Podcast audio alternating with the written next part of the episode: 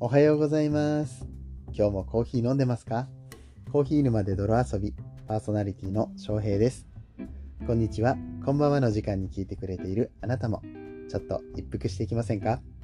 今日は12月の22日火曜日でございます。皆さんいかがお過ごしでしょうか？昨日月曜日にですね、同じヒマラヤで音声配信をしています、ヨッシーさん、ヨッシーの田舎暮らしラジオで、えー配信をされてますね。あとは、スタンド FM でも同じく音声配信をされている、宗師さんっていう方がいらっしゃるんですけれども、そのお二人とお会いしまして、まあ、めっちゃ楽しい3時間を過ごさせてもらいました。3時間もね、もうずっとあのカフェでくっちゃべってたんですけど、うん、あのその時ね、僕のお気に入りのコーヒー屋さん行っておしゃべりさせていただいたんですよ。うん、でその中でいろいろと気づいたことがあって、今日はその話をしていこうかなと思います。えー体験してもらうのが一番っていうテーマでお話しさせていただこうかなと思っております。この番組はコーヒーは楽しい、そして時には人生の役に立つというテーマのもとお送りする毎日10分から15分くらいのトークラジオとなっております。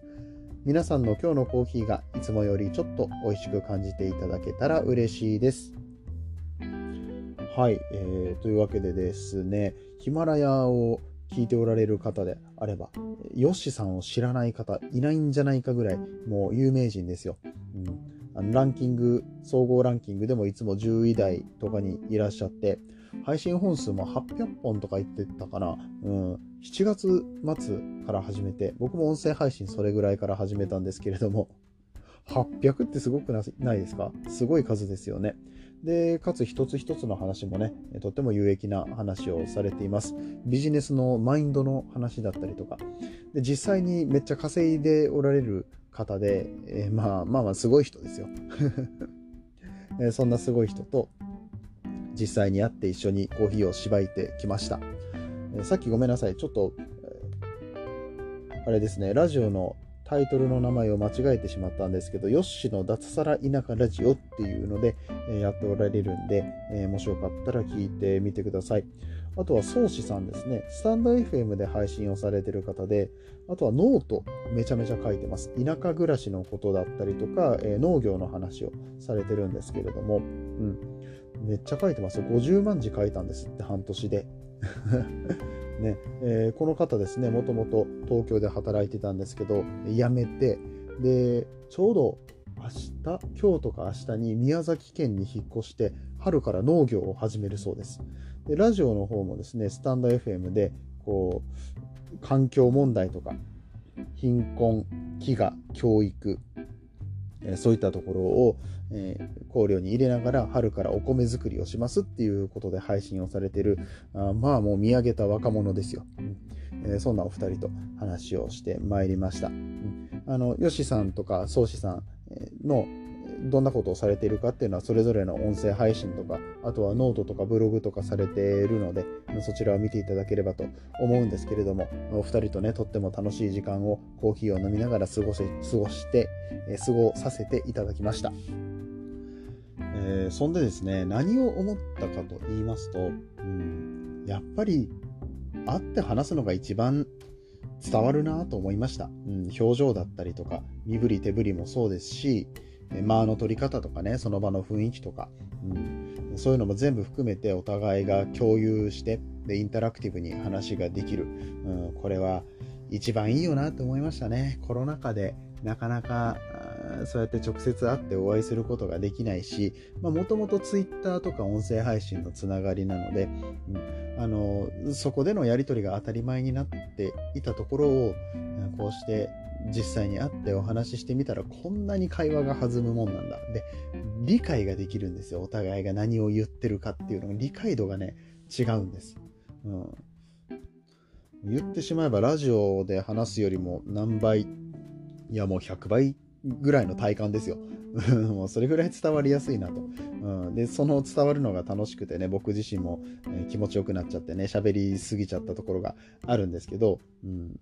そうやって実際に会ってお話をすることによって相手が実際に興味を持っているところとか掘り下げてお話をすることができて、うんお互いに気持ちよい時間が過ごせたんじゃないかなと僕は思ってます。うん、ヨシさんと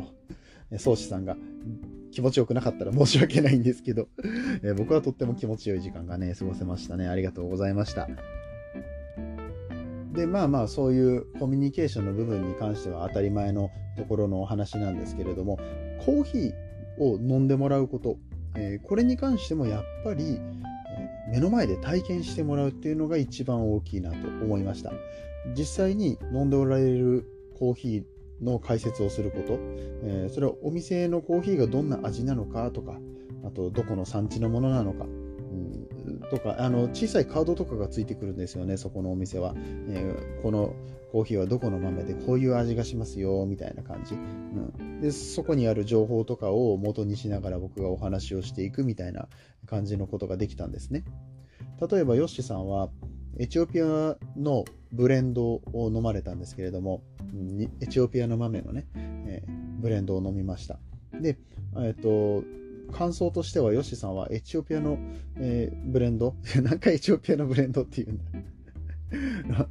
ななんでなんでこんなにエチオピアのブレンドを何回も繰り返すのかわかんないんですけどね。えっと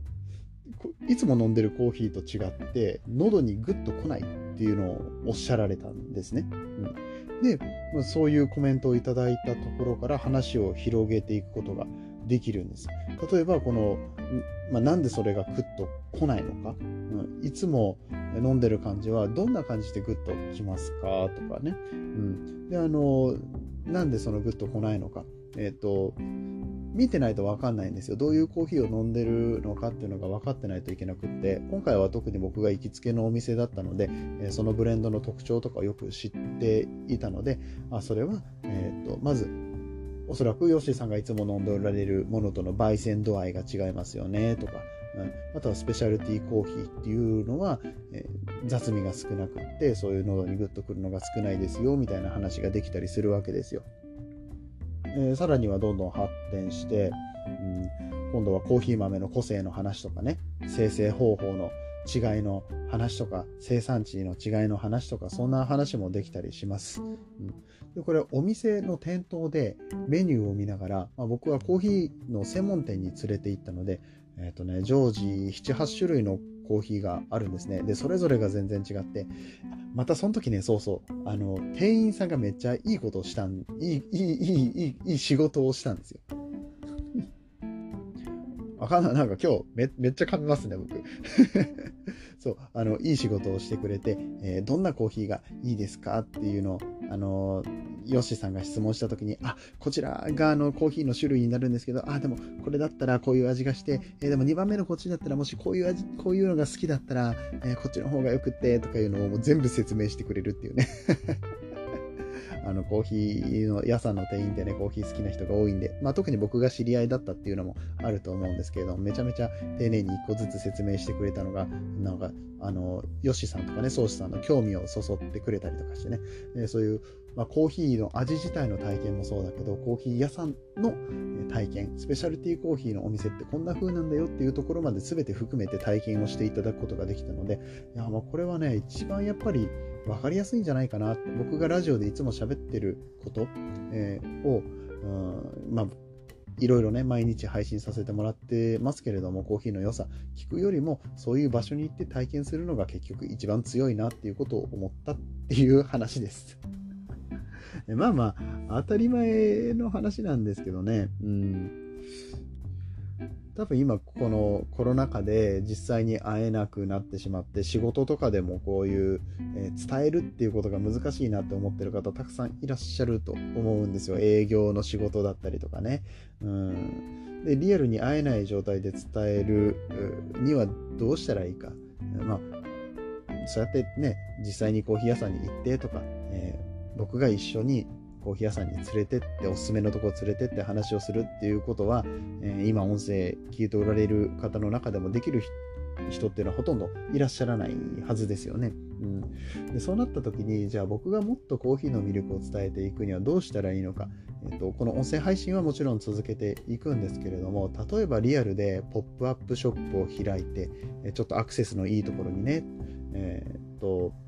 東京に僕の知り合いがお店を開いているのでそこのお店でちょっとコーヒーを入れさせてもらうイベントを開くとかいうことしたら関東圏の方たちが集まってくれるかもしれないじゃないですか。うん、でなかなかコーヒーにね、え触れる機会のない方とお話をすることもできるかもしれないし、うん。まあ、それでもやっぱり、えーと、集まるのが難しいとか、実際にリアルで会うのはさすがに恥ずかしいとかいうこともあるかもしれないから、えじゃあ僕が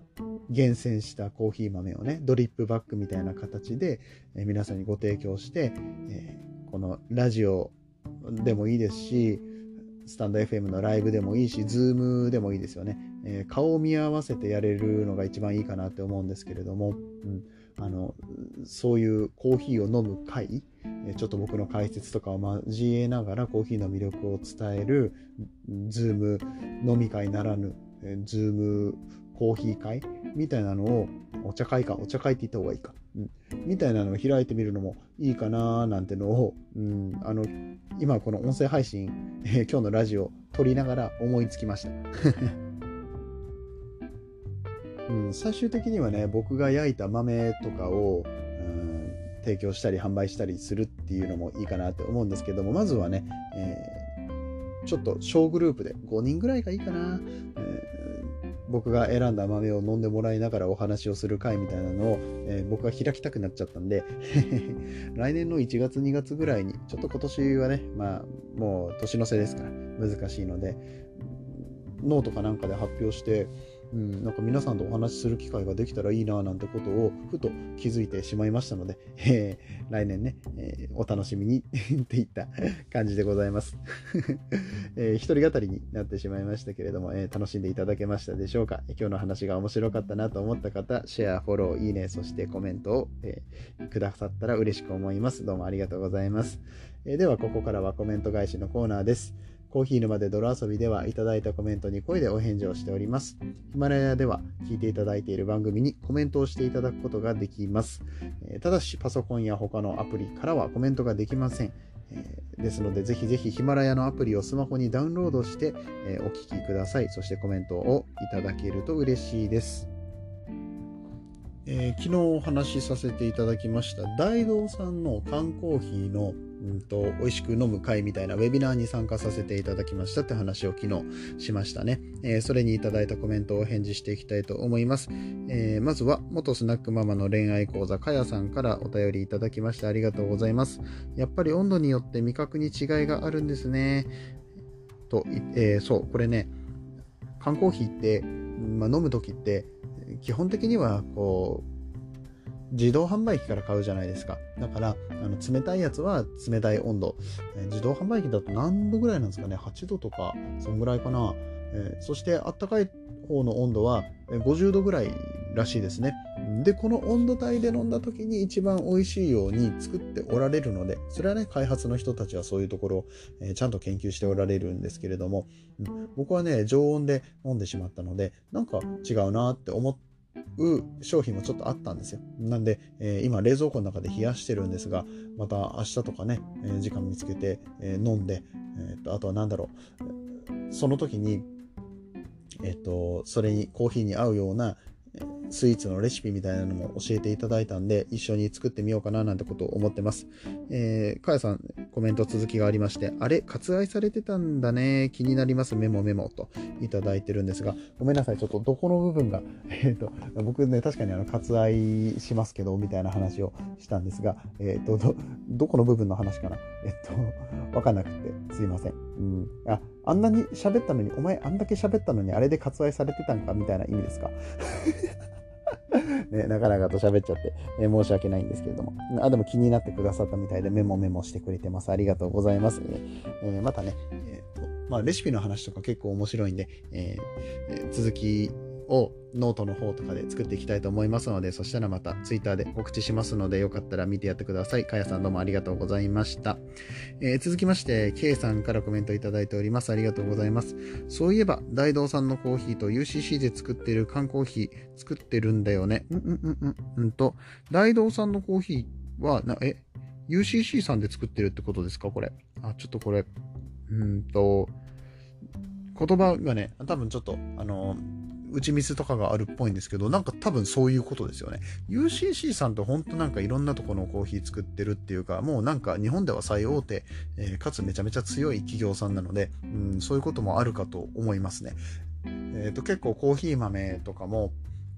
確かコンビニ3社さん、えっ、と、ま、えっ、と、ごめんなさい、セブンイレブンと、ファミマとローソン、それぞれの豆って確か全部 UCC さんがね、作ってはったと思います。あとはマクドナルドさんも UCC さんですよね。うん。いや、本当 UCC さんすごいな。UCC さんのまとめみたいなやつやってみてもいいですね。歴史の話とか。えー、上島コーヒーカンパニーの UCC さんでございますけれども。うん。あの、ここら辺ちょっと深掘りしても面白いかもしれません。えー、K さんもう一件コメントくださってます。パッチさんの麻婆豆腐のようなわらび餅かな。パッチさんの麻婆豆腐の話聞きました？えっとね、僕のお友達のパッチさんなんですけどね、えー、毎週日曜日、えー、料理ができないのにレシピを見ずに 料理を作るっていう無謀な配信をされてまして、えー、まあそ、それ配信に載せてるんですよ。ラジオでライブをやってるんですけど、スタンド FM の方でね。えー、まあ見事に、えー、麻婆豆腐も不思議な感じに仕上がりましたので。まあこれ本当に面白いんで。